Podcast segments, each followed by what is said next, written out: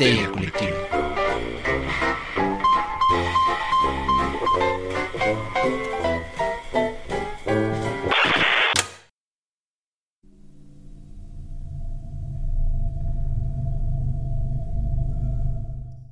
Esto es Histeria Colectiva, el programa donde Fernando Santamaría, Ricardo Medina y el Dr. Braham se sientan alrededor del círculo de invocación para abrir la caja de Pandora y volarse la tapa de los sesos para platicar sobre ficción, magia, ocultismo, casos supernaturales, literatura y todo lo que tenga que ver con la cultura del horror.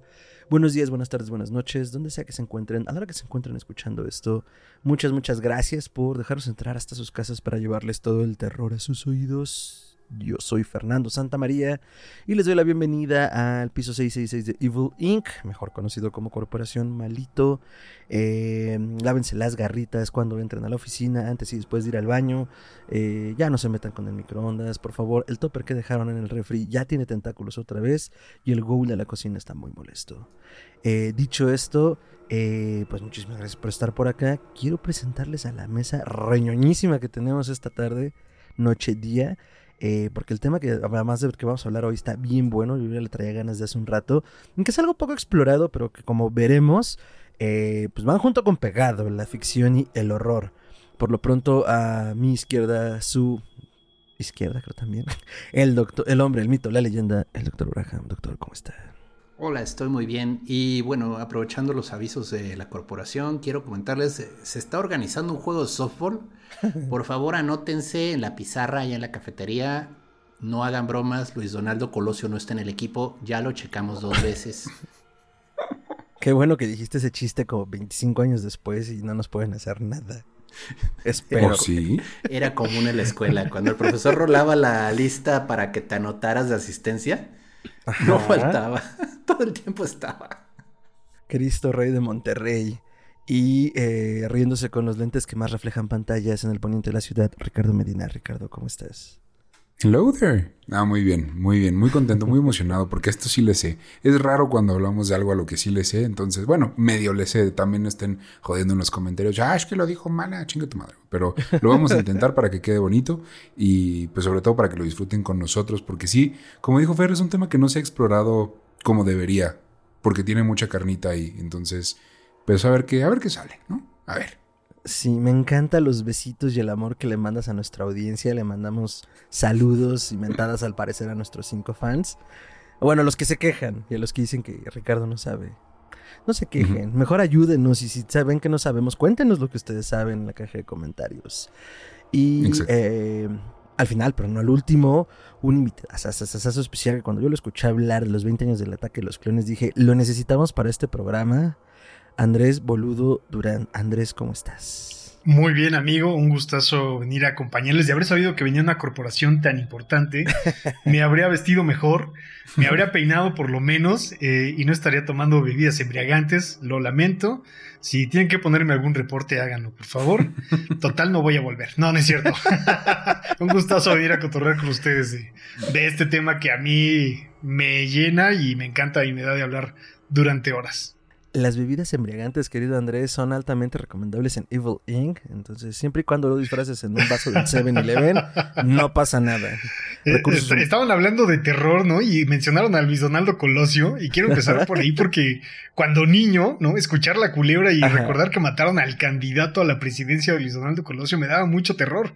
Eh, además, no eran escenas que debería estar un niño viendo en la televisión, ¿no? en algún momento, no sé si fue el Canal 9 o no sé cuál, pero pasaron la escena del disparo y eso me dejó a mí marcado. Wow. Qué feo, ¿no? Eso causó terror. wow. la, neta, la neta sí. digo. Ahora uno no lo dimensiona y por eso digo, 25 años después, ¿sabes? Pero ya que lo pones así, sí, sí. Eh, breve paréntesis, sí conmocionó a México ese atentado, ¿no? Entonces, la verdad es que no lo había pensado de esa manera. Yo era un bebito, entonces. Eh, wow. Ok. Si fuéramos otro tipo de podcast, haríamos un programa de esos. Eh, Andrés Boludo Durán, tal vez lo recuerden en otros programas como El Fandaloriano, eh, en el cual habla justamente sobre... Eh, comenzaron cuando se estrenó el Mandaloriano, ¿no? Sí, eh, ya veníamos, ¿no? Bueno, yo, servidor de ya, casi cinco años de hablar de Star Wars con otro podcast que hacíamos. Eh, y a raíz de la segunda temporada, porque comenzamos en la segunda temporada, el querido Mario Flores y Antonio Fayer Uribe y su servidor nos juntamos a hablar en esta suerte de companion podcast, ¿no? De, lo que estrenaba en ese momento la única serie de Star Wars que había de, de Mandalorian. Eh, y episodio a episodio nos reunimos a platicar de las ocurrencias de cada episodio. Excelente. Buenísimo, pues eso. Entonces, Andrés, como verán, no es un inventado porque además también tiene una buena trayectoria aquí en el mundo del podcast, hablando sobre videojuegos, eh, adaptaciones, cómics y en este caso una larga trayectoria hablando de Star Wars. Y pues nada, vamos a darle duro y tupido, doctor, que hay en la caja de Pandora. Hoy en la caja de Pandora abrimos la caja para que salga un montón de letras en sucesión ascendente que nos dicen que es época de hablar del horror en Star Wars. Excelente, el horror en Star Wars. Em, como les decíamos al principio, no es algo que esté peleado porque además, y lo hemos comentado en otros programas, el horror y la ciencia ficción tienen una línea muy delgada debido a lo que invita a la ciencia ficción. Eh, la ciencia ficción o ficción eh, ficción sobre especulación de la ciencia nos lleva a responder la pregunta ¿qué tal si? O sea, ¿qué tal si pasaran todas estas cosas? Y nos brinda una premisa a partir de la que si el texto, la adaptación, el cómico, lo que sea que estemos leyendo o oyendo lo respeta, pues nos manda a un mundo tremendo donde nos cuentan unas aventuras increíbles, ¿no? Pienso, por ejemplo, en Matrix, que en el momento en el cual nos hablan de eh, que los seres humanos somos las baterías de las máquinas, y hubo esta guerra, y entonces hay un elegido, esta primera premisa cyberpunk, que respetan toda la primera película, al menos ya después hacen unas cosas bien raras. Pero vaya, se, sostienen estos mundos de ciencia ficción por cosas que pasarían si esto o esto otro fuera distinto. Entonces, bueno, ahí tenemos como varios subgéneros este, eh, disagregados, pero partiendo de eso, pues eh, es muy fácil coquetear con estos mundos tenebrosos, horrorosos, donde eh, también el terror juega mucho con eso. Viene a ser también una parte del género del subgénero de ciencia ficción, donde ¿qué tal si tuviéramos un virus zombie? ¿Qué pasaría con el mundo? ¿Cómo terminaría? ¿Cómo continuaría la vida si es que continúa? Entonces, en Star Wars, pues desde un primer momento, y antes de que entráramos al aire lo comentábamos brevemente, el lore, eh, la mística del lado oscuro y el lado luminoso de la fuerza, pues dan para aventar para arriba si lo pensamos así en un principio para poder explorar esa vena, ¿no? Entonces, eh, partamos de eso. Eh, ¿Qué tipo de horror han reconocido en Star Wars? Sí, Rich. Perdón que te interrumpa, Fer, sí vamos con la pregunta, pero antes sí le quiero avisar a la audiencia que puede que haya spoilers de películas, series o libros que ustedes no ah, hayan consumido. Yo suelto el aviso por si acaso, ¿no? Porque luego se quejan de, ah, me spoilearon esto. No, ya está. Qué gran pretexto para ir a leer los libros, ¿no? O ver las películas. No, es que somos terribles, o sea, a veces este, la película tiene más de 30 años fuera y nos atrevemos a decir en qué acaba. Y antes sí lo cuidábamos, pero ya después me hicieron ver como de, güey, tuvieron 30 o 40 años para verla, si no, pues igual veanla. Pues sí, ya he hecho las paces con el spoiler poco a poco, eso sí quiero decírselos, amigos. Bueno, pero sí, va, va a haber spoilers, prepárense. Ahora sí que con aviso de spoilers, spoilers. Buenísimo, entonces suelto la pregunta al ruedo, va de nuevo. El horror en Star Wars. Eh, me gustaría preguntarles primero, o sea, además de lo que ya revisamos para el podcast, ¿cuándo creen o cuándo piensan que fue el primer momento en el que dijeron, órale, esto está truculento? O sea, a lo mejor no decir horror, pero que le sacó de pedo. El buen doctor está brincando en su asiento. Bueno, hay que, hay que recordar también que depende mucho de la experiencia inicial, ¿no? O sea, ¿cuándo viste Star Wars? ¿A qué edad viste Star Wars? ¿En qué momento entraste a la franquicia? Porque obviamente esto sí cuenta las generaciones, ¿no? Yo no estaba en edad de entrar al cine en el estreno. Pero sí era bastante chiquito cuando ya estaban pasando en el Canal 5 las primeras películas, vaya, el episodio 4, el 5. Entonces, yo sí les puedo decir, a mí Darth Vader me asustaba. No es cuento. O sea, esa escena del inicio en el que el Star Destroyer literalmente se traga a la nave de la República, comienzan los balazos, se arma un desmadre, y así en medio de todo ese humo y demás se oye el respirador de Vader, ¿no? Y entra este tipo vestido de pies a cabeza de negro. Y pues a partir madres, o sea, porque luego lo ves estrangulando a un guardia, haciendo desmadre y medio, o sea, es malo, malvado, o sea, te deja ciscado, o sea, y yo como niño, o sea, de veras que a mí Vader me sacaba un susto, o sea, sí se me hace icónicamente, digo, su casco parece un cráneo, o sea, digo, los de los Stormtroopers también tienen esa alineación como, un poquito como cráneos, pero el de Vader es, soy el villano, o sea, además cargaba capa, en mi opinión siempre un villano debe cargar capa, no importa lo que diga es la moda. Sin capas. Sin capas. Y bueno, y ya cuando saca el sable láser rojo dices, oh, oh. Pero bueno, esa es mi opinión. De donde yo primera vez dije, ay, Naniuken con Star Wars. Vader, es una gran entrada. Bolu, tu primera entrada que dijiste, ay, güey, con esto me espanta en Star Wars.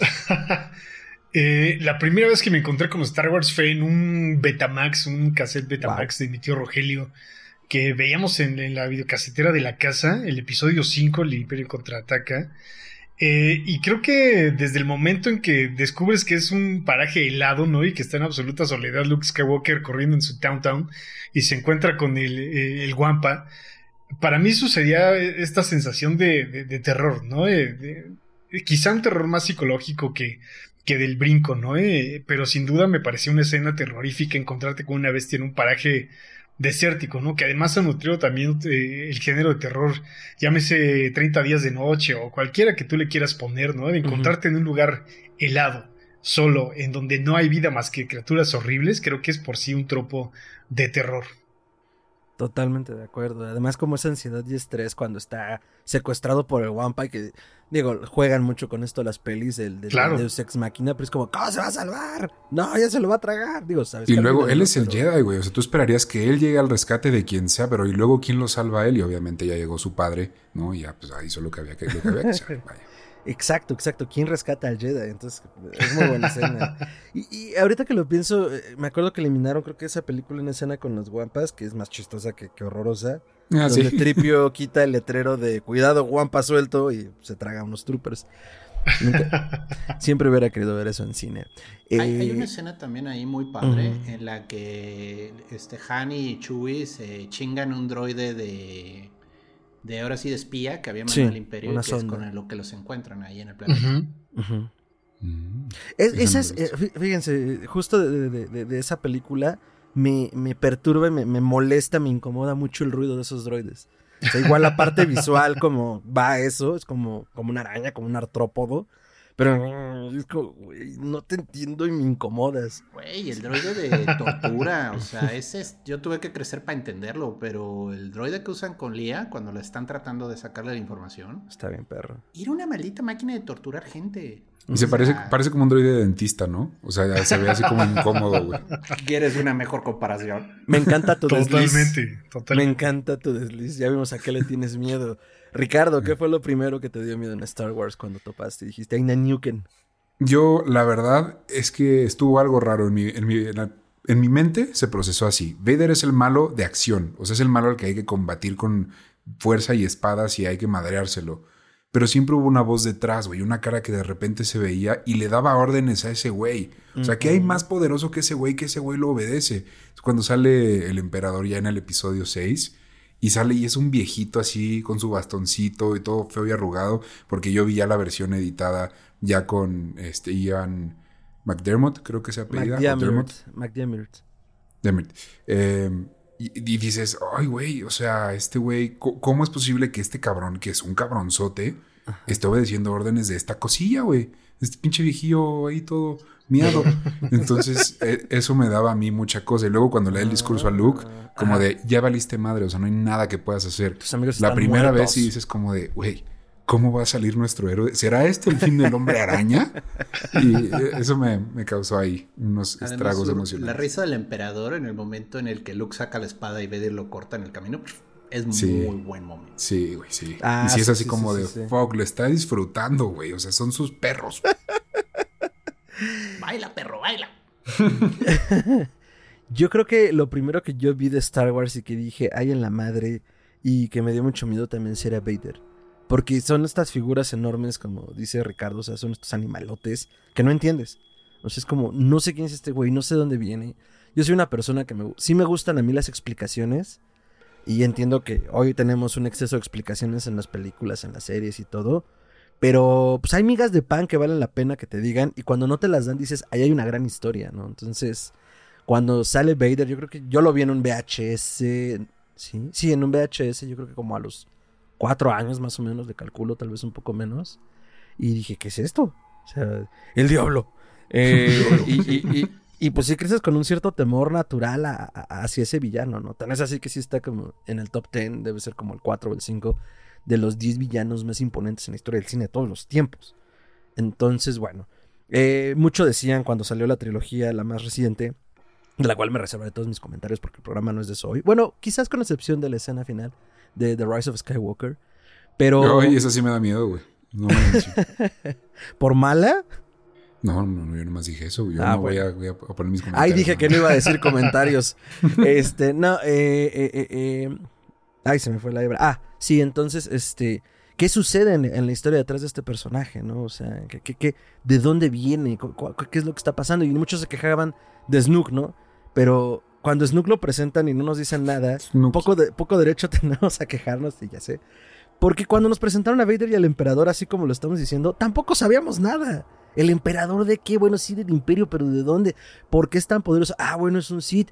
¿Y quiénes cangrejos son los Sith, no? Pero con ese diseño de personajes bastó para dime todo lo que quieras saber, ¿no? Entonces, eh, es una buena manera, bueno, es un buen termómetro de saber qué tanto miedo nos está infundiendo el personaje desde su diseño. Y dicho esto, eh, creo que justo es como la primera entrada dura, como les decía al principio. El lado oscuro de la fuerza se presta para todo, o sea, en términos eh, mundanos y terrestres, pues estamos hablando de magia negra pura y dura, ¿no? Si quizás la siguiente escena que a mí me, me sacó mucho de pedo fue la cueva del mal en Dagobah cuando va a entrenar Luke. Sí, también, y saca de onda como el big reveal, como de que es el mismo. Y sé que detrás hay una metáfora, pero en un primer madrazo es como de, wow, ¿qué? ¿Cómo? Y aparte está viejita la película, ¿cómo lograron ese efecto? Porque yo sé que no tenía el presupuesto de hoy en día, güey. Sí te saca de onda. Todo el setting está cargado, ¿no? De, de, tropos, desde que es un pantano oscuro lleno de criaturas horribles que creo que es la base de donde surge el terror en Star Wars, ¿no? Y toda la ciencia ficción de, de aquellos años, Flash Gordon, llámele Star Trek, llámele Dune, la que sea, surge a partir de las criaturas horribles, ¿no? Eh, y que el setting se coloque también como en un pantano oscuro o un paraje desolado o el mismo espacio, ¿no? un asteroide o el desierto, es parte de, de, este terror psicológico de estás tú solo, ¿no? En la soledad. Puede que no estés totalmente solo, hay criaturas horribles que te pueden matar, ¿no? Y que esta cueva esté seteada en un paraje como es Dagoba, creo que también parte mucho el mood de, de, este terror que no está explícito, pero que nutre mucho la narrativa del horror de lo que es el espacio, ¿no? Justo eso, y creo que es el espacio, pensando un poco también en las películas de ficción de la época, Alien, el octavo pasajero, con unos años de diferencia, eh, lo plantea, ¿no? Y es su tagline, en el espacio nadie puede escucharte gritar.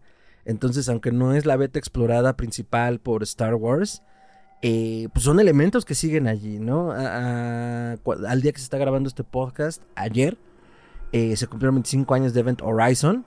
Y justo es esta película que lleva el tropo de la casa embrujada al espacio. O sea, esta nave embrujada que viaja en el tiempo, bueno, en, el tiempo-espacio, en la curvatura, y atraviesa el infierno y se trae a todos sus demonios. Qué premisa tan chingona. O sea, el espacio nos da para todo, ¿no? Y Star Wars, pues habita allí. O sea, ya, ya, ya llegamos a ese Star Wars es ese futuro que ya nos alcanzó, es un futuro ya viejo, ¿no? Entonces, estar en el espacio y, viajar de planeta en planeta es tan normal como ir de aquí al metro General Anaya. Entonces, eh, creo que era un elemento desaprovechado. Digo, al final no es la, no es la línea principal de la, de la trama, de la saga. Ya sabemos que es la trama principal son los Skywalker. Pero eh, ahora sí, en el universo expandido tenemos algunos buenos ejemplos de cómo se ha aprovechado esto último, ¿no? yo, solo quisiera preguntar algo, y esta es una opinión general, o sea, lo, ¿el imperio son nazis espaciales? Sí. Sí. Yo tengo entendido que sí, güey. El imperio es, son los nazis, el imperio son los rusos, el imperio es eh, Vietnam, el imperio es, es, todo eso, es, tiene una carga política indiscutible, ¿no? que también parte del horror social, ¿no? las cosas que les daban horror a la sociedad en ese entonces, la guerra de Vietnam, los nazis, eh, los rusos, el comunismo, eh, sí, es totalmente eso. Porque digo, está toda esa temática de trasfondo de esta fuerza militar que parece invencible, que literalmente se está comiendo a la galaxia. O sea, cada vez hay menos oportunidades, cada vez hay menos eh, modo de combatirlos, ¿no? Y su poder sigue creciendo y creciendo y creciendo, que también es una temática de horror fuerte. O sea, uno dice, oye, Star Wars, pero ¿cuál guerra? Solo son rebeldes corriendo como ratas. O sea, bueno, sí, pero están peleando, ¿no? Porque, digo, en la 1, bueno, Lucky Shot destruye la estrella de la muerte, que la verdad no produce el mismo impacto, yo creo que le produjo a la gente cuando la vio por primera vez en el cine. Era un arma capaz de destruir planetas, o sea, literalmente era todo el temor de la guerra atómica, pero convertido en, en una estación espacial, ¿no? Eh, pero es hasta la 2, cuando ya el imperio se le deja caer a los rebeldes allá en Hot. O ¿cómo se llama? El... Sí, Hot era el Hot. ¿no? Es que ahorita pensé en Java de Hot y me hice bolas. Pero este es o con O. Ya, ya cuando se les deja caer el imperio con todo, es cuando dices a la madre, o sea, no tienen salida. O sea, estos están huyendo porque no puedes con ellos, o sea, solo con ataque sorpresa, como en el que destruyeron la primera estación, ¿no?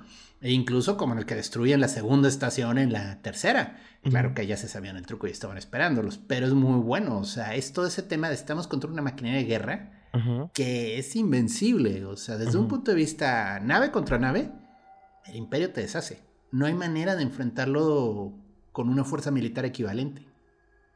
Que es el mismo efecto que genera Vader, ¿no? Y lo vimos en Rogue One. O sea, Vader y en los juegos, en, Jedi Fallen Order. A Vader no lo enfrentas, a Vader le corres. Al Imperio no lo enfrentas, al Imperio lo le corres. Porque no hay manera. a menos que seas Obi-Wan. ¿Qué pasó? Pues es algo muy curioso, ¿no? En esta misma representación de, como repito, el terror social, ¿no? Que George Lucas tuvo que adaptar a, a, lo que le daba terror en ese entonces a la sociedad como eran los nazis todavía, ¿no? En esta época un poco lejana, pero de posguerra, la guerra de Vietnam. Y lo demás, ok, rinde pleitesía, ¿no? Haciéndolos un poco falibles a los Stormtroopers que vienen del alemán Stormtroop ¿no? De los mismos soldados, pues son los peores soldados que hay en la galaxia, ¿no? No le dan a nada. Tuvo que ridiculizarlo un poco para hacerlo un poco más amigable a la audiencia, ¿no? Eh, y además nutrir ese terror social con la parte de los cultos, ¿no? Que Vader pertenece a un culto, los Jedi son un culto eh, que, ok, quedan pocos, pero son cultos, ¿no? Eh, ponerle esta carga, pues un poco mística, mágica a esta película militar, eh, también nutre un poco ese terror un poco subjetivo, ¿no? Que no está ahí totalmente explícito, pero es un terror subjetivo de enfrentarte a la guerra, de, de como bien dices, a esta maquinaria letal que es el imperio, ¿no? Sí, sí, sí, tal cual, tal cual. Y la verdad no lo, no lo había leído desde allí, como también desde la costumbre de buenos, malos, guerras, pero al final de cuentas, pues sí es esa crítica totalitaria y, y, y, y ese horror de, de, la Segunda Guerra Mundial que seguía vivo, ¿no? Porque estamos hablando que la película sale eh, 32 años después del fin de la guerra y sigue, sigue eh, este fantasma, ¿no? Explorando la psique norteamericana. Y la verdad tampoco lo había ligado realmente como a destrucción de planetas, igual a, al, miedo del fantasma atómico, ¿no? Entonces, eh, pues claro que de ahí estamos hablando de este horror muchísimo más concretos eh, social expresado a través del cine de eh, qué miedo los rusos, qué miedo los alemanes y, bueno, siempre podemos ganarles, ¿no? O sea, desde esta onda eh, tanto de supremacía como moralista, pero bueno, el punto es... Qué miedo la supremacía blanca, ¿no? Porque en ese momento, en, el viejo Star Wars, el imperio era blanco. Sí. ¿Sabes? Totalmente. No hay nadie de color, no hay mujeres en el imperio. No. y cómo, y cómo discriminan a las otras especies alienígenas. O sea, claro. no ves a un solo Stormtrooper de cualquier otra especie. Exacto, el imperio era supremacista. sí, sí, sí, sí, sí, sí. Sí, no, totalmente de acuerdo. Ya, bueno, son esas lecturas que tenemos ya eh, a más de 40 años, pero, pero que vale la pena porque además, insistimos, son como betas que ahí estuvieron, Digo, Star Wars fue creciendo exponencialmente después del éxito de Una Nueva Esperanza, pero eso nos llevó a un universo expandido donde alguien dijo, ¡Ey! Eh, eh, si está de Aina Nuke en esto, que me yo, pues vamos a explorarlo, ¿no? Siendo, si no me equivoco, al menos en, mi espectro, ya me corregirán si había algo antes, pero bueno, varias cosas, o sea, hay varios elementos, antes de que entremos como a estas novelas, Eh, desde los Sith, que ya lo comentamos, el lado oscuro, las hermanas de la noche en Clone Wars, a mí me parece la cosa más cabrona y escabrosa de lo que se presentó durante, a lo, bueno, a lo largo de la serie, porque pues, no, o sea, no elaboran del todo en ellas, existen en el viejo canon, pero siempre es como, son las grandes brujas de Onderon, de donde también proviene una, una, una beta especial de los Sith, pero al final de cuentas... Dathomir. O sea, Dathomir, perdón. Sí dije Onderon, ¿verdad? Es esto, otra vez la guerra de Onderon. En Dathomir, pero a ver, quienes rulen ahí son las hermanas de la noche y no te quieres meter con ellas, ¿no? Pero ellas ya existían desde antes en el lore. O sea, yo recuerdo haber leído un cómic cuando Dark Horse todavía manejaba la franquicia Star Wars. Que sale una hermana de la noche y digo, se consume para destruir a los otros, pero literalmente el lado oscuro se la come, pero les lanza una miasma así, devora carne, que dices, ¿qué pedo con esa señora? Está bien loca. El poder del lado oscuro. Sí, que además es esta exploración desde lo más sutil, ¿no? O sea, los Sith son como, oh, eres odio, ay, la fuerza. Tenemos a un Darth Maul mamadísimo, ¿no? Pero no, las hermanas de la noche es como, carnal, hay sutilezas en la naturaleza y manipulaciones y, y boom, ¿no? O sea, al grado de que en Clone Wars lo vemos, ¿no? Cómo confrontan y cómo enfrentan al conde Doku y Doku, pues así de reventarle la, la tacha, ¿no? Entonces, eh, también es uno de los elementos que me parecen como súper naturales y súper escabrosos del lore de Star Wars. Sí, como que las hermanas de la noche es la brujería, ¿no? Es ese miedo a la brujería destructiva, al dichoso maloquio, ¿no? Y usan toda esa energía de lo que se llamaría magia negra, porque de nuevo, el lado oscuro anda entre así como artes marciales malévolas de, de películas chinas de artes marciales, hasta brujería vil, o sea, solo les falta lanzar un Hadoken de oscuridad, pero vaya, el emperador lanza esos relámpagos que te dejan frío. Cuando de hecho, hay un episodio en Clone Wars donde sí pasa algo así con la hermana de la noche. No me sorprende. No, pero cuando el emperador dice, ok, so be it, Jedi. Eh, en ese momento es cuando dice, ah, ok, ya entendí por qué todo el mundo le tiene miedo al viejito. Ahora sí me quedó claro. Exacto. mucha risa, mucha risa hasta que el señor decide freírte a los relámpagos. Y dices, ah, ok. Ahorita me acordé, Fer, que eh, cuando decías que la infinidad del espacio, ¿no? Y ahí nadie te va a escuchar gritar. No sé si es el primero o segundo episodio de Clone Wars, pero es una misión en la que Plo Koon se queda con su batallón encerrados en una pequeña cápsula de escape, pero está rota, no puede hacer nada. Entonces, como, güey, nos, vamos a morir. O sea, real, hagan ya las paces porque no hay salvación ya de esto, a menos que nos encuentren. Obviamente los encuentran. Pero, pero esa particular secuencia que dura, no sé, 10 minutos en la que real los están evaluando todas sus opciones y lo más que pueden hacer es que este güey salga y medio nos empuje para allá y, o sea, a ver qué hacemos. Pero virtualmente ya valió madres, algo que nos mande nuestro señor escritor un milagro Pero eso también da miedo, güey, sí, claro. en el espacio. El aislamiento. Polu, algunas otras cosas que hayas notado en la saga que digas, ay, güey. No, es todo eso que mencionan, ¿no? Eh, los Night Sisters con la brujería, que no es la magia, la magia sería la fuerza, ¿no? Y el mal uso que le pueden dar a la magia, los cultos, las Night Sisters son, son esto, la brujería, ¿no? Que no es la fuerza, es, otra energía que manipulan estas, estas mujeres, ¿no? Eh, pero sí, ¿no? La, carga de tropos de terror están presente, ¿no? Eh, convertirían o, o, permiten convertir a Star Wars, que no se ha hecho y ojalá se haga, eh, en un thriller del Deep Space, ¿no? En una película de terror del espacio, tal cual mencionas como Event Horizon o Alien o la que tú quieras. Eh, creo que calza muy bien todo y tiene los elementos necesarios para, para convertirse en una película de terror, ¿no? Y ojalá suceda en un futuro. Sí, la verdad es que estaría muy bien porque creo que elementos tienen y ahora que tienen toda la lana y el alto pedorraje que le está dando Disney, pues ojalá le den chance. Algo había escuchado, yo me acuerdo hace como un año, de rumores de, ay, quieren hacer una película. Bueno, ya saben, rumores al final, pero bueno, está por ahí el gusanito, la idea, y que a lo mejor una de estas novelas que hemos mencionado ahorita vagamente, a lo mejor podemos entrar un poco más, eh, Death Troopers y Red Harvest, eh, podrían ser una muy buena entrada. Eh, sí, totalmente. Ajá, The Troopers a lo mejor adaptada porque tiene lugar unos años, tal vez hasta meses antes de Una Nueva Esperanza. Eh, pero, pero al menos el concepto, ¿no? Que estamos hablando que en estas dos novelas son este mm, zombies en el mundo de Star Wars. Sí, sientan el precedente, ¿no? De, lo que podría ser de estas novelas de, de Joe Shaver, si no me equivoco el nombre del autor.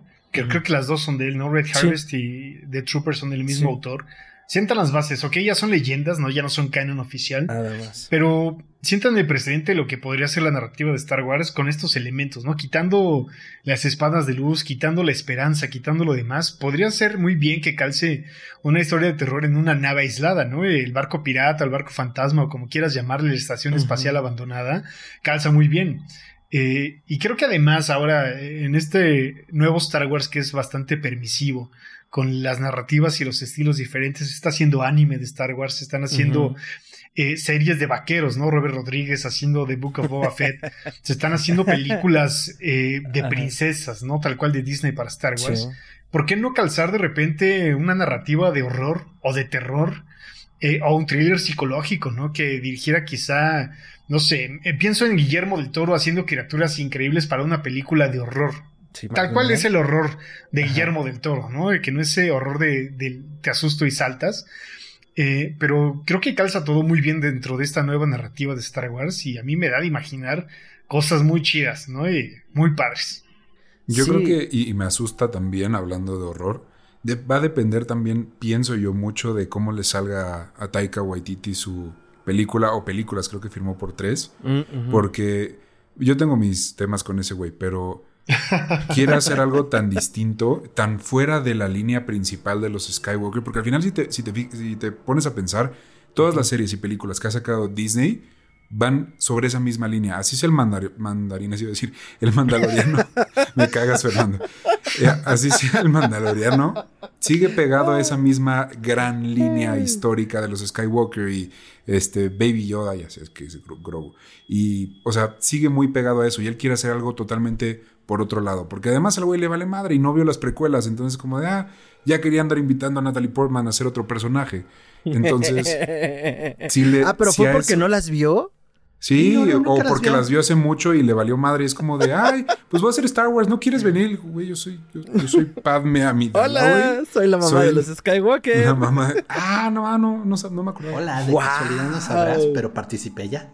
Ajá. Entonces, si a eso, si a un proyecto así, tan alejado de esa línea principal le va bien, creo que van a empezar a abrirle las puertas a estos proyectos que igual van un poquito separados. Sí, le pueden meter sus cameos como tiene The Trooper o sus referencias, pero, pero que van un poquito más alejados de esa línea que también pueden ser súper interesantes, güey, no, no al mismo pinche héroe de siempre. Es que sí, mira, yo, yo siento que el universo es muy bonito de Star Wars, pero mientras más insistan en que ah, esto tiene que hablar de la historia de los Skywalker de una manera o de otra, o de otra. es así como, ay Dios, no, o sea, yo, por ejemplo, el Mandaloriano me encantó la primera temporada.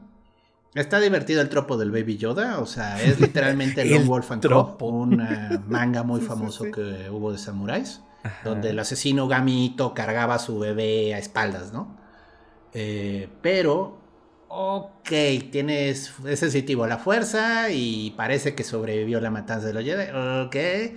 Y luego pues tiene que aparecer Luke. A mí me emocioné, yo me emocioné cuando llegó, pero el punto es ya tuvo que entrar eh, toda la historia de Skywalker alrededor. Ya en la segunda temporada te tienes que enterar de que, ay, sí está construyendo su escuelita, que no te quiero decir cómo acaba, porque guiño, guiño, acaba mal. Es así como... Sí. Yo era más feliz con el Din Yararino, como se llame el Mandaloriano. este... El héroe renuente que tiene el sable que lo vuelve el Mandalor que no quiere ser, tratando de deshacerse del sable, pero no puede hacerlo menos que lo vencen. Entonces está como de. Pero mi honor, me obliga, mi honor me obliga a pelear porque no puedo tampoco. ¡Ay, me venciste! O sea, está muy divertido todo ese drama, o sea. Y está cabrón porque además, con tanta serie y tanta película y tal, expandieron tanto su universo con cosas tan interesantes como las brujas de Dathomir, como el arco de Mandalore bien tetos aquí nosotros, güey, la gente así, pues yo no sé de qué están hablando. ah, pues tomen nota de todo y cuando tomen terminen, nota y van a todo está en Disney Plus. Páguense en un Disney Plus y dejen de trabajar un mes. Este, pero son tan interesantes esos arcos y no los han explorado por sí solos. Solamente pegados a esta línea principal. Gato, mira, estaría bien chido. O sea, realmente una historia ahí sí sería, güey, qué feo lugar. pero qué padre historia. Las guerras Sith, por ejemplo, también fueron un despedorre. Que, que de eso va Red Harvest, o sea, eh, la trama principal trata de un, de un maestro Sith llamado Darth Tenebrus. No, no. yo sé. Seamos yo originales, sé, por favor, con un sé. nombre que no se les ocurra. Yo sé. yo sé, amigos. Dar. Tenebrus. Eh, Sidious, Tiranos. como se dice. Dar eh, Tiranos. Oh. Tiranos todavía fue como, ay, güey, como el tiranosaurio Rex. Pero ya, yo abrí el libro y dije, Dar Tenebrus. No, bueno, pero este, este Lord Sith está buscando una forma de conquistar la vida eterna. Gran sorpresa. Y de repente encuentran que hay una flor especial conectada con la fuerza. Pero, ah, o sea, todo está conectado con la fuerza, pero esto en particular es, es, este, es inteligente. O sea, es una No. flor que piensa. Es una flor que se comunica con los Jedi a través de los midiclorianos. Ya sé, Ujú. no, no gritemos, no nos enojemos.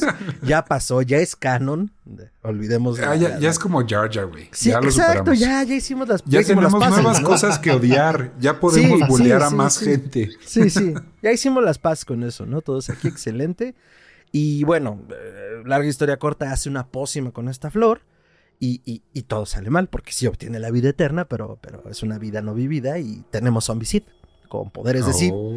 con sed de sangre, que se tragan a los demás, entonces... ¿Cuál pregunta? Porque no leí Red Harvest. ¿Cuál salió primero? ¿Death Trooper o Red Harvest? Creo que Death Troopers, ahorita les digo. Sí, creo que Red. sí, ¿verdad? eh, The Troopers y luego salió Red Harvest. Sí, es que me suena como al escritor diciendo, ay, esta como que pegó y me gustó. Y si, y si lo hago acá todavía más cabrón. Y si Ahora fuera sí un luego Sith? con vampiros, Sí. Ya la hice, ¿no? Así, ¿Qué así sí? me sonó, como en mi mente sí hubiera funcionado. Al rato va a sacar al hombre lobo, pero con un Wookiee Jedi, o sea. Ahora que yo tengo ahí un- una propuesta interesante para Disney si es que me quiere contratar. Yo nomás la ando tirando a Disney buenas ideas hasta que me contrate. Nunca me va a contratar. Excelente.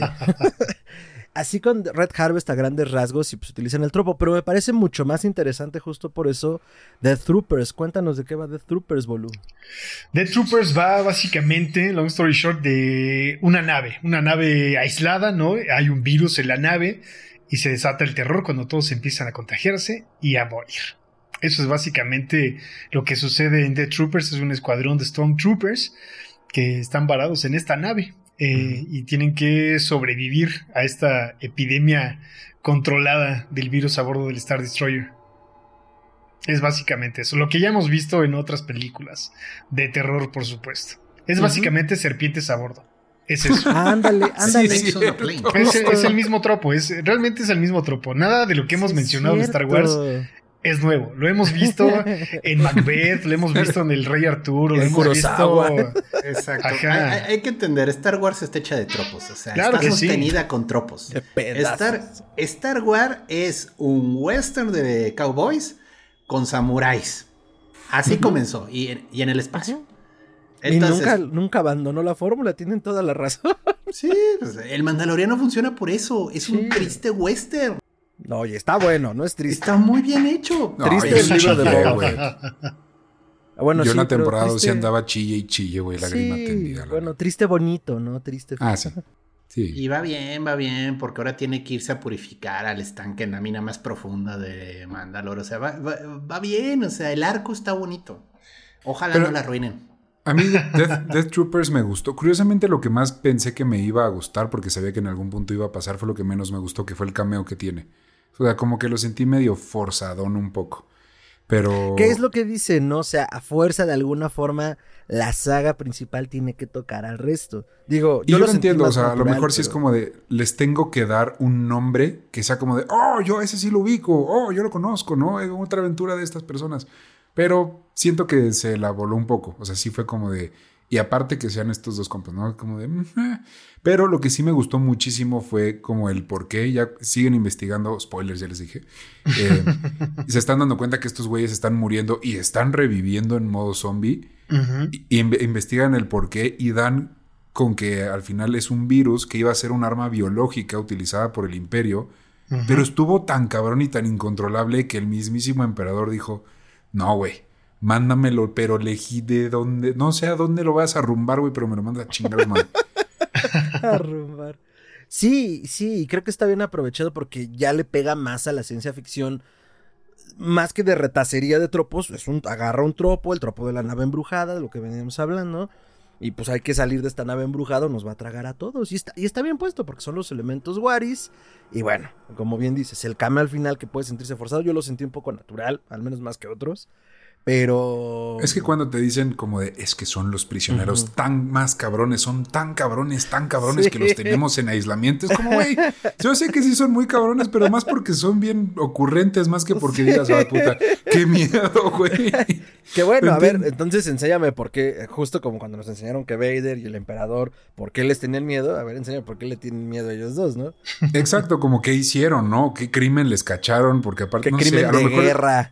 Digo, no sé si, si, en ese momento ya existía el personaje, pero si hubiera sido tipo un Black en un Bosk, hubiera dicho, wow, está conectado con las películas originales, pero no es Han Solo y Chewbacca, güey. O sea, es, Bosk, que también está muy cabrón. A él sí te lo creo. Sí. entonces creo que está bien logrado como primer intento. Ya la segunda, como bien dicen, ya es como, ay, me pegó lo de los zombies y si hacemos zombies vampiros, sí. Pero, pero en esta primera a mí sí me tuvo así de, güey, o sea, sería una gran película de terror de Star Wars. Porque estamos lejos de la guerra, ya sabemos que por allá se están dando en la madre los Skywalker, todo muy bien. La rebelión sí, lo que quieras, pero güey, o sea, estos horrores, ¿qué iba a pasar con este juego Star Wars? Creo que era 1313.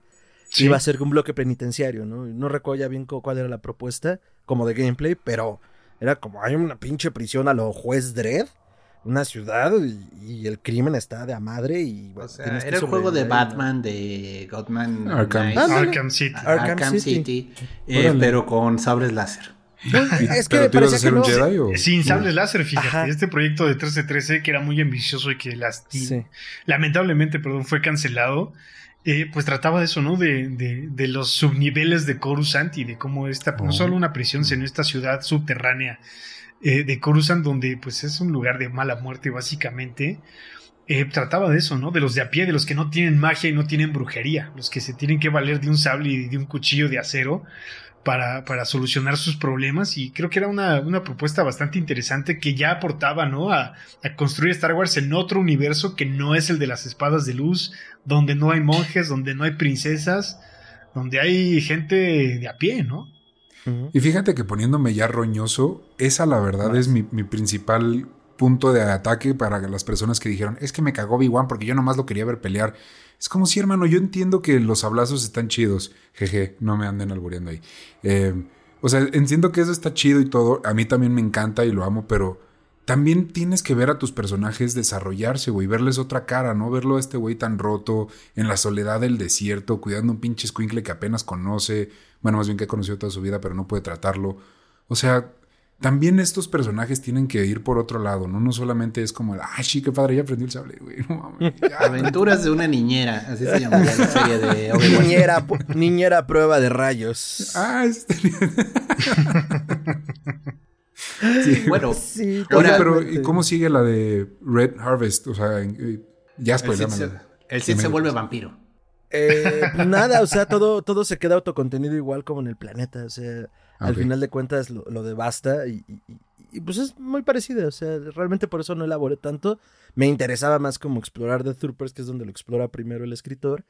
Y que sigue, pues, básicamente todas estas reglas del sci-fi, las reglas del terror, las reglas de los zombies y pues está muy chido, o sea, porque justo cuando empieza a decir, bueno, más bien se ve cómo se empiezan a comunicar los zombies y que tratan de dejar la nave, porque además esa es su misión, o sea, es como tienes que esparcir. Sí, tal cual.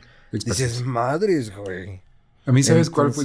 igual les pregunta este, para los que lo leyeron, pero a mí la parte que más me dio así como, ¡ay, güey! Fue esta, esta parte de barco fantasma de ya llegamos a la cabina del capitán y todo, no hay nadie. No hay nadie. O sea, hay sangre, hay señales como de que aquí había alguien, pero está fantasma, güey. Es como, güey, ¿dónde están y qué están planeando, güey?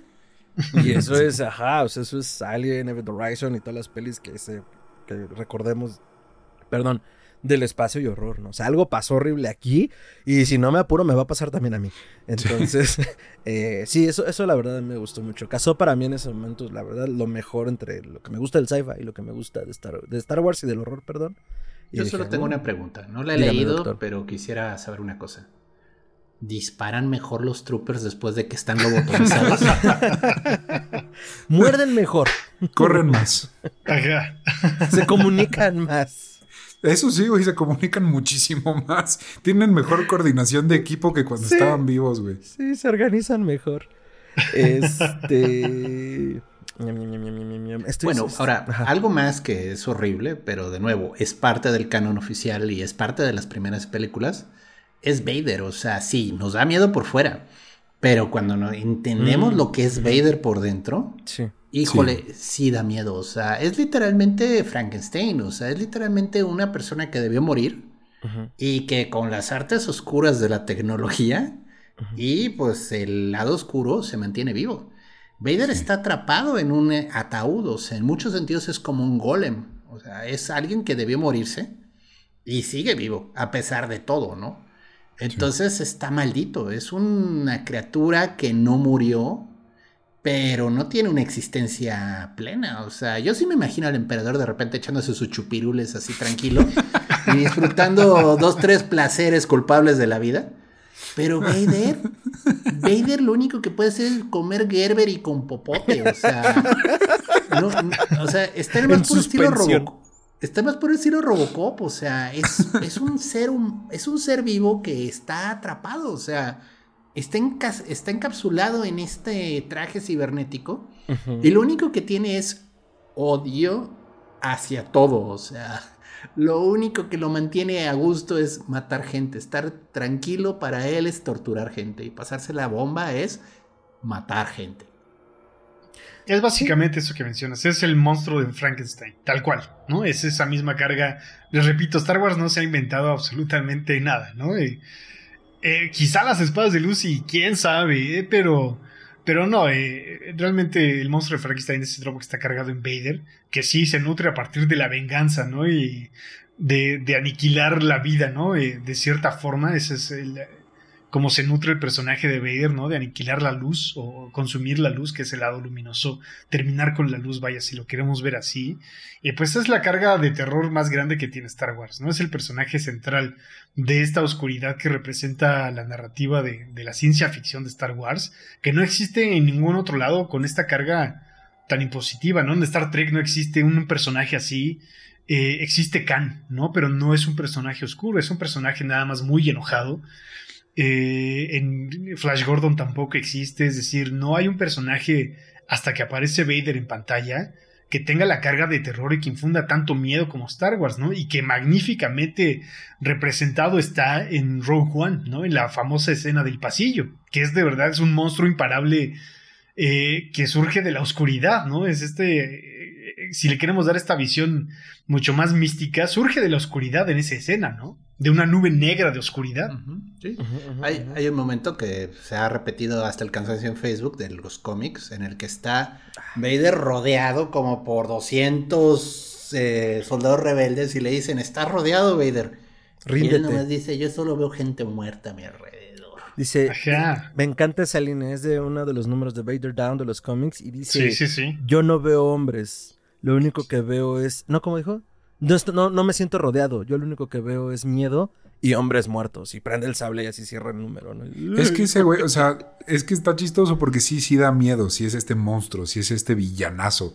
Pero también es bien dramático, güey. Es bien así. O sea, se ah, pasa de la línea por ser dramático. En Rebels, cuando sale parado en su nave, la cual está manejando con la fuerza, solo para hacer una entrada de supervillano, dices este güey lo pensó, o sea, este güey quería infundir más miedo del que ya de por sí da y con su capa y se veía así todo mamado, todo guapo. Es, es overdramatic el güey también. Güey, es, una drama queen, o sea, disfruta el drama. un terror drama queen, tal cual. o sea, es la diferencia entre un villano y un supervillano. Ya lo dijo Megamente, güey. La presentación, La presentación. La presentación.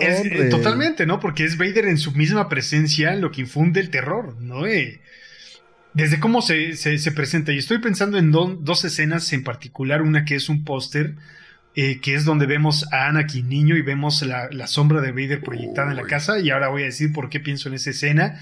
Y pienso otra vez en mm. Rogue One, cuando el director Krennic va a verlo a su castillo, ¿no? que es básicamente el castillo de mm. Drácula. Sí. Eh, cómo pues, primero se proyecta su sombra, ¿no? Y pienso en esta escena de Drácula de Bram Stoker, cuando está bajando la escalera y se proyecta su sombra y su sombra se ve diferente, ¿no? Se ve como una criatura. Eh, y creo que es eso, estaba un poco proyectado en eso, ¿no? El mal proyectado como una sombra que no ves a primera vista.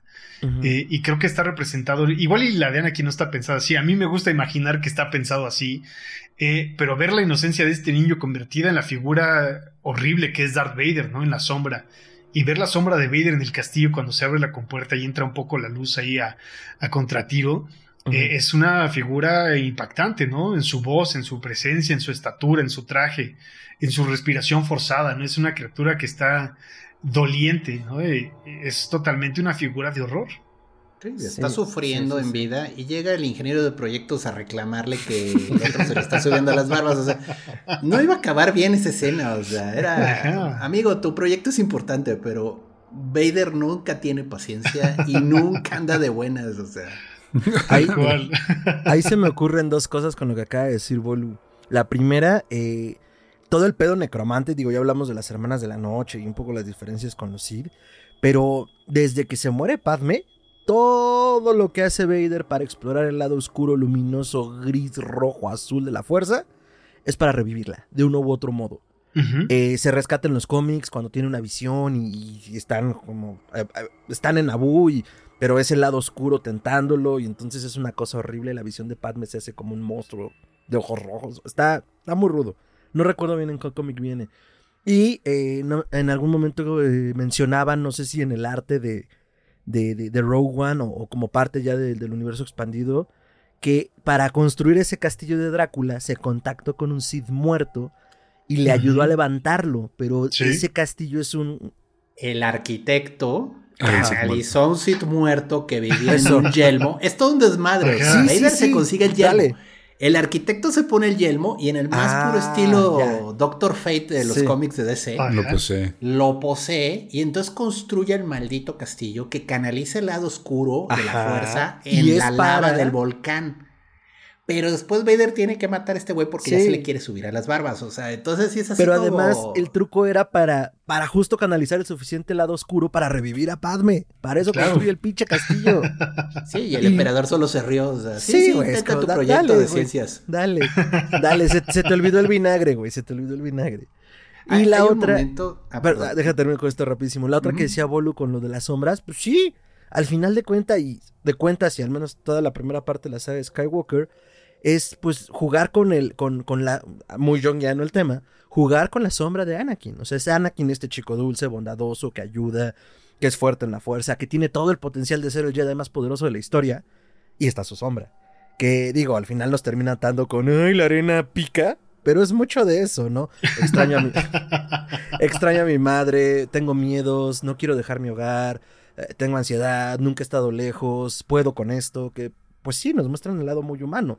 Obi-Wan no me quiere, me dice cosas raras, que quién soy. Busco la aprobación de Obi-Wan porque es mi figura paterna y no entiendo por qué estoy emberrinchado, que me quiere hacer crecer. Pienso que solo me está cortando mis alas de Jedi, ¿no? Pero ¿cómo no me van a ser maestro? Es un drama muy humano, muy mal dirigido. le jugaron muy sucio. O sea, esa de te reconocemos como Jedi, pero no puedes estar en el concilio. Es así como de, güey. Pero bueno, eh, no. Eh, ahora, momentos padres, y de nuevo, esto ya es expansión del canon, y que siento que la de Obi-Wan medio les falló todo el rollo de los inquisidores está mm. muy locochón. Es una cacería, ¿no? De brujos pues en este caso. Pero lo divertido de los inquisidores es esto. Muchos de ellos eran eh, padawans, estaban estudiando para ser Jedi o fueron Jedi. Pero pues los inquisidores siempre pasaban por la mano gentil del entrenamiento Sith de Vader. Y Vader tenía, y Vader tenía una política bien culera con ellos. Los Jedi, por definición, pelean defensivamente. La única excepción era Mace Windu y el Kundu que, desarrollaron estilos muy agresivos de combate. Pero la mayoría de los Jedi son defiendo, contengo y devuelvo, ¿no? Entonces Vader, para darle sus cachetadas polleras a la amorosa versión Sith, siempre les volaba una parte del cuerpo. O sea, se ponía a entrenar con ellos en combate sable y para que entendieran cómo peleaba un Sith, normalmente acababan perdiendo algo, un brazo, una pierna, un ojo, media cara, o sea, Vader no tenía compasión, como él no le, a él le faltaba medio cuerpo, él decía, ¿sabes? Peleas demasiado a la defensiva, te voy a enseñar lo que es pelear como un Sith y lo que es que no te importe. Y bueno, pues ya, vete con los médicos cibernéticos para que te pongan un brazo biónico, ¿no? Este sale re bueno, dice. Que además, varo tenemos, varo ten, total, mira, los impuestos caen deliciosos. Pero todos los inquisidores pasaron por eso, o sea, entonces todos le tenían un terror a Vader y al mismo modo era una manera de controlarlos. Era, güey, te damos licencia de cazar, pero ya sabes quién está a cargo de la operación, o sea, pásate de tu este y a ver cómo te va. Fíjate que cuando, bueno, no sé, a lo mejor ustedes me saben corregir porque no recuerdo si esto es 100% cierto, pero antes de que Disney comprara Lucasfilm, como ya es mío, sí tenían un tema ahí de licencias de préstamela y yo hago como productos y un par de juegos en los parques, sin que fuera de ellos.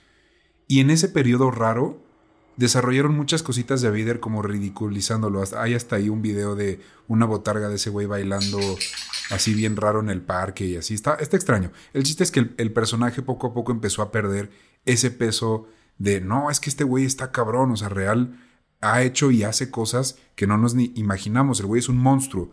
Y poco a poco han ya retomado esa, esa narrativa con los cómics, con la peli, con Rock One, obviamente, un poco con la serie también. Yo lo platicaba con Fer.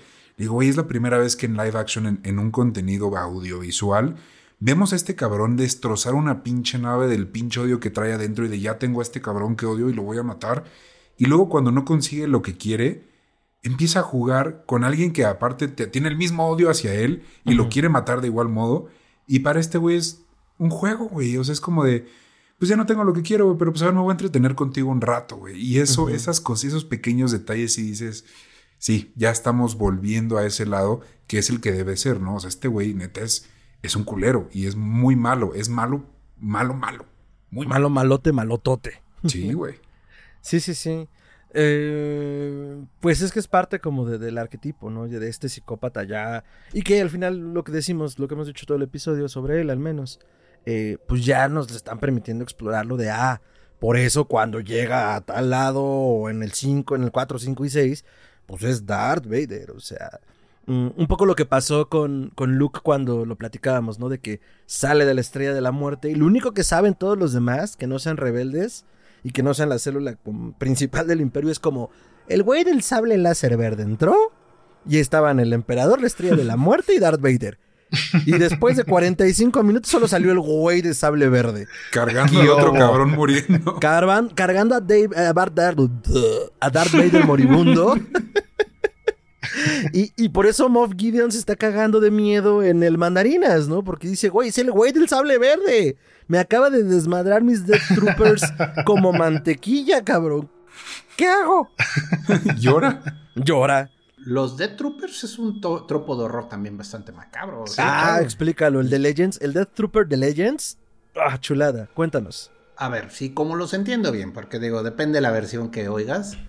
Eh, el Imperio se da cuenta que los Stormtroopers sirven para dos cosas. Entonces, la idea está que comienzan a generar estos robots de élite que en teoría iban a sustituir a los de Stormtroopers, pero no lo logran. El impulso humano, la capacidad de improvisar no la logran imponer igual en los robots. Entonces, un genio del imperio, porque nunca falta el genio nazi, decide que lo que quieren hacer entonces es hacer híbridos. Entonces, los Stormtroopers sobre todo eran clones. Los clones con mucha experiencia de combate, cuando ya envejecen, los ciborgizan, los vuelven robots. Pero entonces tienes estas máquinas con una experiencia de combate brutal que tienen esa capacidad de, improvisación humana y al mismo tiempo tienen maquinaria. Ahora, esa es la versión 1. La versión más antigua es experimentos del imperio para generar usuarios de la fuerza. Y de hecho en ese momento, perdón, se llamaban Dark Troopers, no eran Death Troopers.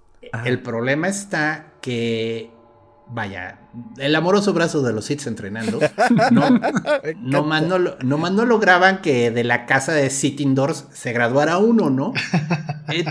Entonces se les morían muchos en el proceso y todos esos cuerpos ya putrefactos con la fuerza comiéndoselos, los volvían cyborgs y esos son los de Troopers.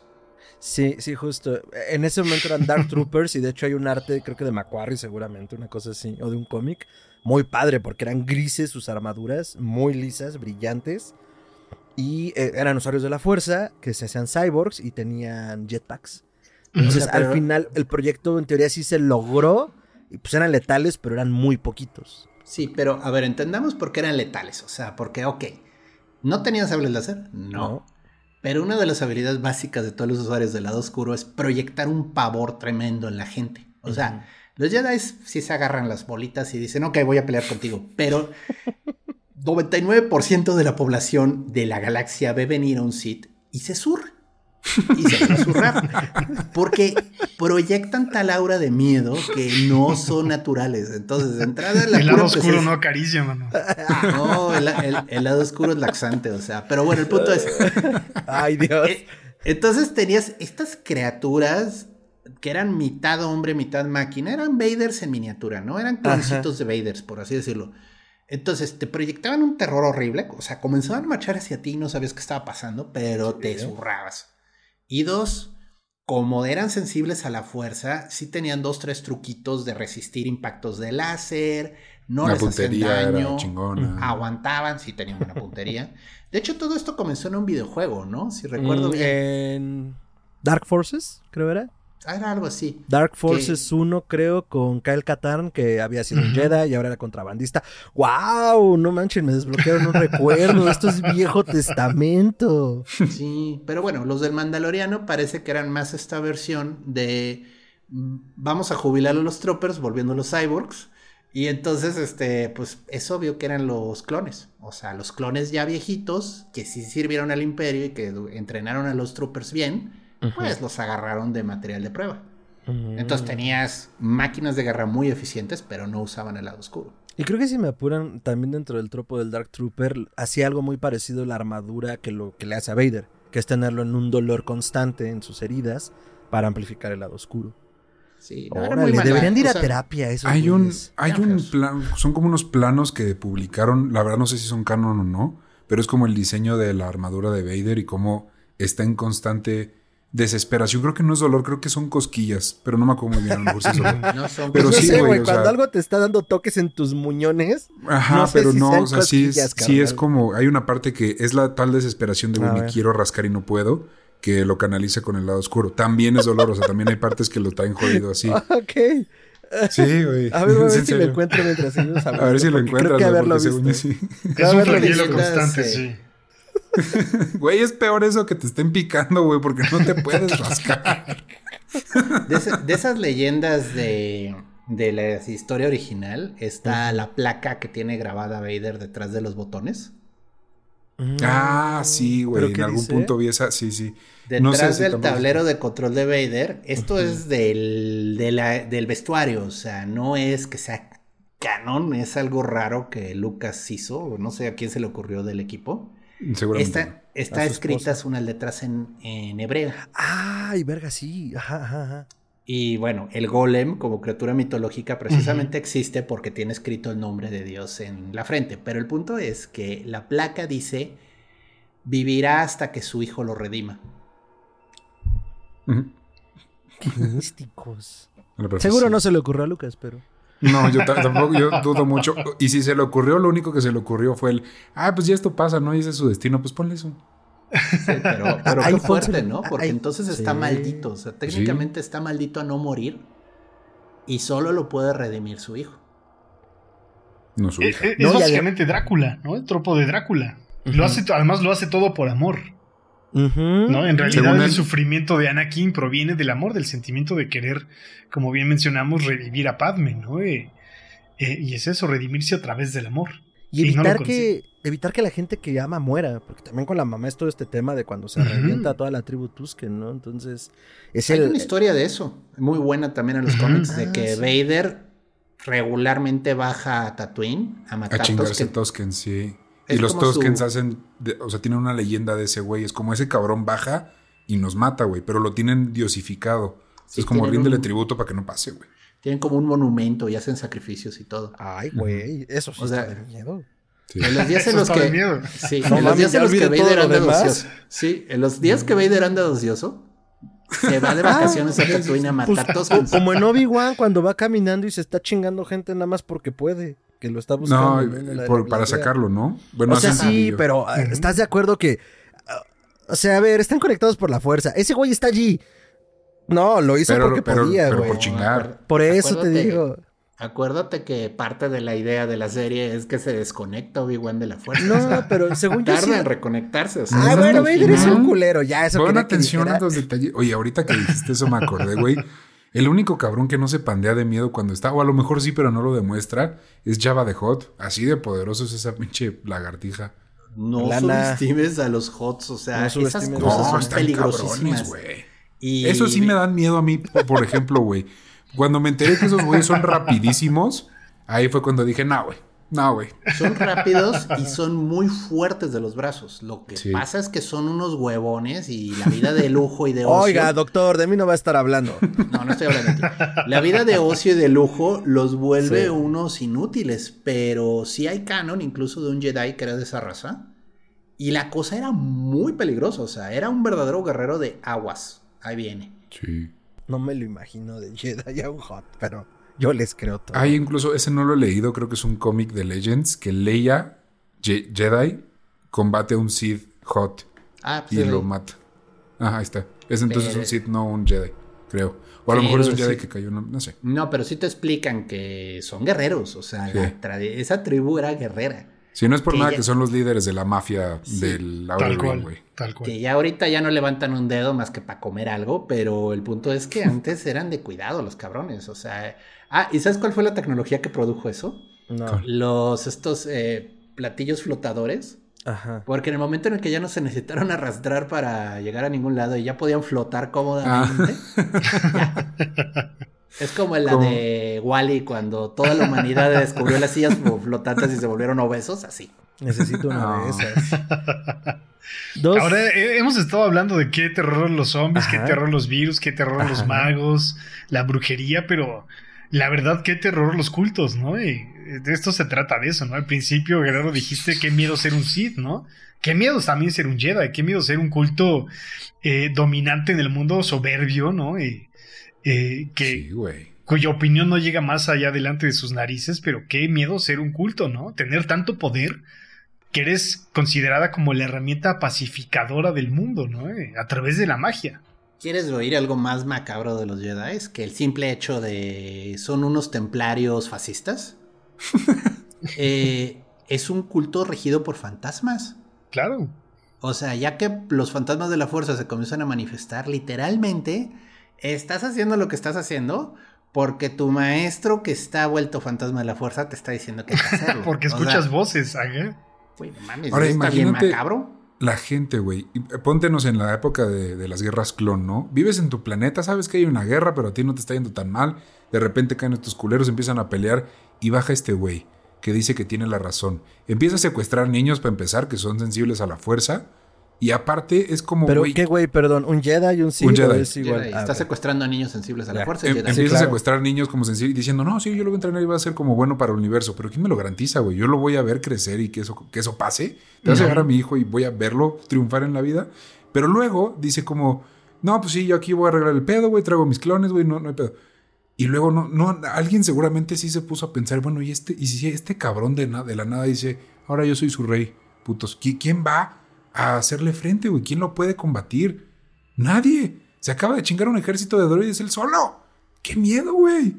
Sí a todo. sí a todo. Hay algo que les iba a decir de eso de los Jedi y se me. En lo que me acuerdo, hay un tercer libro que puedo recomendarles que lo encontré un poco ya casi por accidente, pero es un compendio que salió en 2020 de cuentos de terror. O sea, como versando como lo infantil, como lo que leerías a tu hijo si vivieras en Alderan. Y se llama Dark Legends. Entonces son, si no me equivoco, muchos relatitos. Un poco como en el tema de fábula. Pero hay unos que sí están pasados de rosca, empezando por el primero. El primero, eh, básicamente te hablan de cómo el inquisidor anda secuestrando niños en el periodo entre guerras. Y es una niña que vive en un orfanato sensible a la fuerza, pero que ya no sabe que es sensible a la fuerza, solo es como, tengo una conexión especial con el mundo. Y, y, y, y, está bien Nosferatu el pedo. Eso está bien, bien Nosferatu, porque te lo describen así, alargado, brazos, eh, colmillos, ojos amarillos. Pues como en la serie, más que, más que en el, en el fallido inquisidor de Obi-Wan. Pero. y al final hay un enfrentamiento con un Jedi. Y está bien armado, ¿eh? O sea. Y, y también tiene otro como. eh, ¿Qué pasa cuando la avaricia y encuentras un talismán? Eh, está bien, me gustó. Y está ilustrado. Tiene ilustraciones al inicio de cada, de cada relato. Y está, está padre, está baratito, 270 pesos en Amazon. Y, me pareció una buena, una buena adición como a este lore de horror porque pues juega con esta onda, ¿no? De existo dentro de este universo, mira, te voy a contar, la galaxia está llena de horrores y aquí hay algunas historias de ello. Entonces, eh, está, está padre, está cortito. Eh, no me acuerdo qué les iba a decir de los Jedi secuestran niños, la verdad. Ah, lo de los cultos. Algo iba a decirles de los cultos. Ah, ya me acordé de mi comentario sobre The Rise of Skywalker. Ya sé, Bolu, perdón, yo así pienso, ando en 10 cosas Aquí mis colegas ya están acostumbrados. Eh, a mí sí me gustó mucho y creo que se puede explorar mejor la onda del culto de los Sith en, en Exegol. O sea, me pareció muy bien armado como el ambiente, la idea, el concepto, pero ya estábamos, al menos yo, tan hartos de todo lo que había sucedido en esta nueva saga que, pues, ni siquiera como la duda de, ay, a lo mejor en un cómic viene, no, ya no me interesó. Pero el concepto estaba muy padre, porque al final era eso, o sea, el culto sí, tal cual. revivido, que viene, si ustedes se acordarán del canon de Legends, cuando Skywalker está montando la nueva Orden Jedi y lo está persiguiendo a Manajada y luego se da cuenta que el emperador se quiere apoderar de su cuerpo y encuentran, esto sí no me acuerdo en qué planeta es, pero encuentra los clones del emperador, ¿no? Que desarrolló esta técnica de la fuerza del lado Es el culto al inmortal, tal cual. El culto al inmortal, y eso está espectacular, o sea, eh, buena idea, mala ejecución. Pero es que ahí está, súmalo a la lista de cosas, güey, que pudieron haber sido mucho mejor de lo que presentaron. O sea, que esos hubieran sido los villanos secretos detrás de todo, ¿no? Sabemos que pues, tenemos una guerra, ¿por qué? Pues no sabemos, pues, hay alguien atrás financiando y haciendo este pedo. Y descubrimos en la tercera que es un culto que quiere traer de vuelta a Sirius. A lo mejor no lo logran, a lo mejor los buenos o a lo mejor sí. Pero, güey, qué buena, qué buena narrativa, ¿no? Ok, es un culto que sacó lana de donde pudo y quiere lograr esto, puta, yo jalo. O a lo mejor eso no importa, pero es un culto que revivió el emperador, como dice Bolo, el culto al inmortal. Madres, o sea, habría dado pa' tanto. ya sabes, Disney, cuando quieras. Una de las cosas que, que, hablan ahí, y es precisamente esto de la transferencia de conciencia, que de nuevo, no lo hizo Lucas, ¿eh? Esto fue de posterior en las novelas. Miren, perdón, la mitad, de, la mitad del programa ha sido lo mucho que vamos a Star Wars y la otra mitad ha sido lo que no ha hecho Lucas. Me encanta. Sí, Los quiero mucho. El punto es, eh, está todo este rollo, se me, perdón por no saberme el Lord de Star Wars de memoria, pero ves que te cuentan eh, la historia del Darth Plagueis, que es el primero que desarrolla la habilidad de la fuerza a tal nivel que era inmortal. El Espíritu Santo de Star Wars, sí. Y no, no, es un cuento que, los Jedi contarían. y que también él es el que marca la regla de dos, si recuerdo bien. No. No, fue Bane. Pero aquí está el punto. Creo que sí, Darth Bane. Esto es lo que da miedito. ¿Y qué tal si en realidad son dos? Porque en algún momento el, el Sith toma la. se posee a su aprendiz y se vuelve el nuevo Sith. Es que eso pasa, ¿no? Y eso de eso habla también Rise of Skywalker. Entonces, al final, siempre ha sido el mismo maldito Sith. O sea, esto, este problema no es el emperador, no es este güey que se pasó de listo con el Congreso Galáctico y les tomó el pelo. No, esto es un Sith que se viene reproduciendo de manera parasítica, de aprendiz en aprendiz, de aprendiz en aprendiz, hasta que logra hacerse el poder en la galaxia. Ah, de eso precisamente Rise of Skywalker, ¿no? Eh, y Sidious se lo dice a Rey, ¿no? Mátame y conviértete en la emperatriz, ¿no? Porque se va a convertir en el mismo. Y es un truco Sith. O sea, realmente lo que quieren es eso. O sea, todo el tiempo tienen un aprendiz que todo el tiempo lo quiere matar hasta que deja que lo mate. Ven, si hubieran usado eso, no me habría dado urticaria la frase yo soy todos los Sith. o yo soy todos los Jedi. Pues yo no sé, no sabemos cómo, pero este güey regresó por los huevos del escritor de esta película. ¿Ven cómo el problema... pelis no tienen corazón? Sí, y el problema es que Vader rompe la cadena. O sea, está tan jodido y feo que ni siquiera eh, Sirius quiere meterse en él. O sea, no mames, güey. O sea, por eso quería a Luke. Por eso quería a Luke. Sí, sí. Porque dice, güey, no mames, o sea, está bien voy a que tengo bajos estándares, pero Vader ya está más reciclado que, que chicle que levantas de la calle. Me dan más ganas traspasarme al chavo joven con patillas espectaculares, ¿no? Sexys. Cortes esas patillas, Skywalker. es una gran idea muy mal ejecutada, como bien dices, una gran idea muy mal ejecutada. No, y además lo que hemos platicado aquí con la pandilla, y seguro lo has pensado, Bolu, había tanto en, o hay tanto en el canon de Legends que podían como, pues sí, si quieren, no, agarren todo, agarren ideas. pero hay ideas muy bien desarrolladas por muchísimos otros escritores que no son Lucas.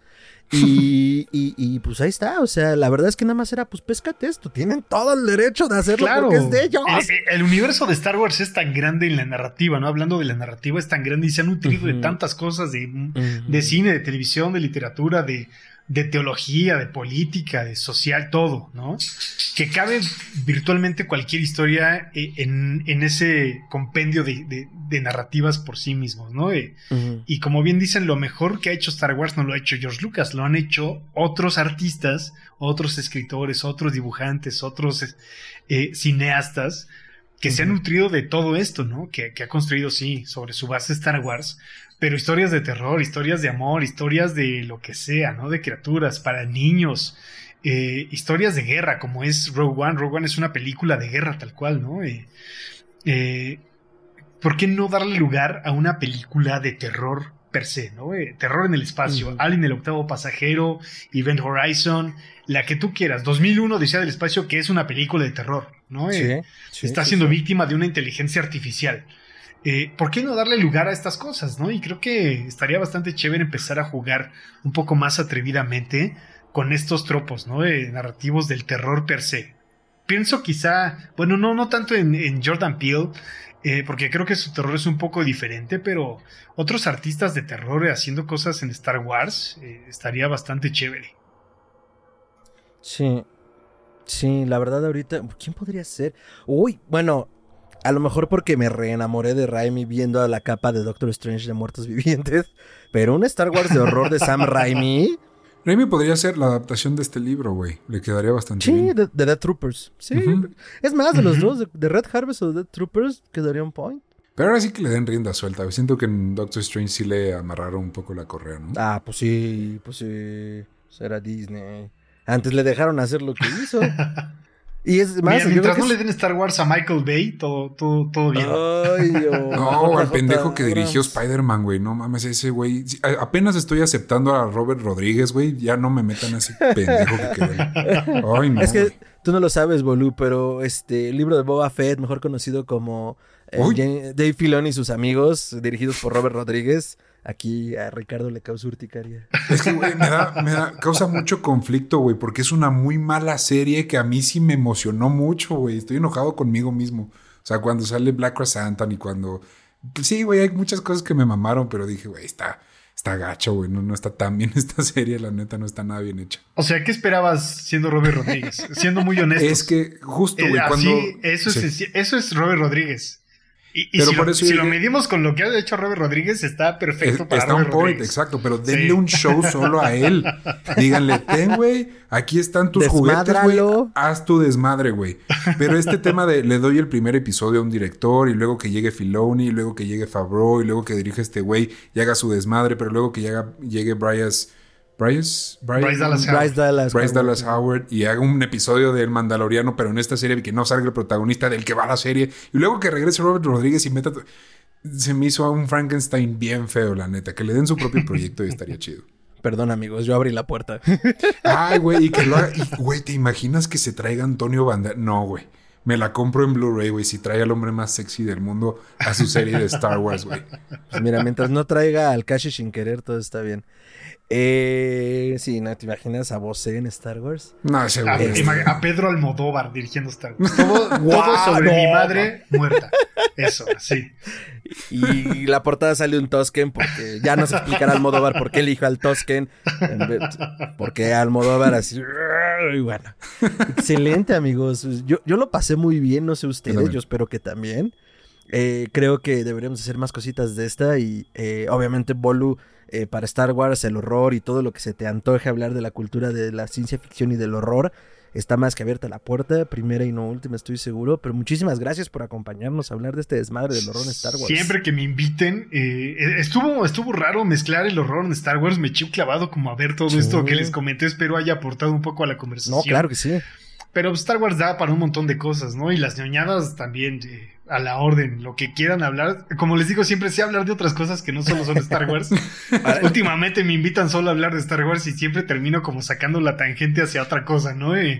Pero está, o sea, Star Wars es tan grande, repito, tiene sus errores y ha sido muy falible a lo largo de los años como obra creativa, pero eh, permite hablar de muchas cosas, ¿no? Y qué padre que en ellas quepa hablar del terror, ¿no? hablar de estos, de estos paradigmas o de estos eh, tropos, eh, arquetipos narrativos del terror, también caben, ¿no? Sí, claro, por supuesto, o sea eh, siempre rescato cada que puedo esta eh, cosa, esta cita que dijo Alberto Chemal, el escritor, a quien le mandamos un saludo al buen Alberto, eh, que decía, la cosa de los géneros es una cosa más editorial. Es una cosa más para saber en qué estante ponerlo para venderlo. Claro, claro. O sea, las novelas y las producciones te van a llevar, si así lo quiere el escritor, en un montón de géneros. Y pues eso creo que pasa con la ficción y el horror, ¿no? Lo que decíamos al inicio, lo que les decía al inicio. La frontera no existe, es muy delgada y pues es un mundo enorme para poder explorar y pues Star Wars, además de lo que ya mencionamos, pues lo tiene puesto, o sea, porque es gigantesca la galaxia Star Wars, ¿no? Dicho esto, eh, pues comentarios de cierre, alguna otra recomendación, eh, doctor, redes, este, cuéntenos. Madre del Señor. Bueno, de nuevo, hay para todos los gustos. Los cómics eh, están muy buenos, aunque no todo el mundo disfruta leyendo cómics.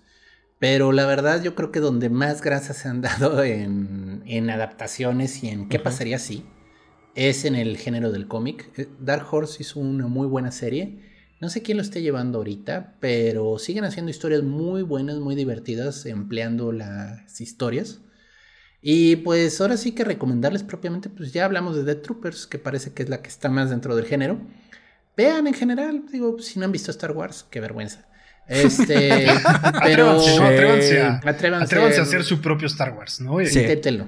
Sí, de eso, de eso se vale, de eso son los años oscuros, ¿no? El universo expandido, lo que mantuvo vivo Star Wars, fue la gente que se atrevió a hacer sus propias historias. ¿Y por qué no hacer historias de terror? Estaría bien padre. Sí, pues tal cual. Y bueno, e ignoremos al clon que hicieron de la mano que Vader le corta, porque esa parte del universo expandido no la quieres tocar. Esa no me la sé, me la cuentas fuera del aire. Sus redes, doctor. Se, llamaba Luke, con más sus. Ah, sí. Ah, sí. doctor, sus redes. Me pueden encontrar en Twitter como Chuntaro Melquisedec, esto es arroba chuntarome. Conéctense por ahí porque ahí es donde realmente comparto más ideas, más comentarios, más memes de gatitos. Tengo una fanpage en Facebook que es eh, Gerardo Braham, ahí me pueden encontrar, muy sexy viendo hacia un lado, así.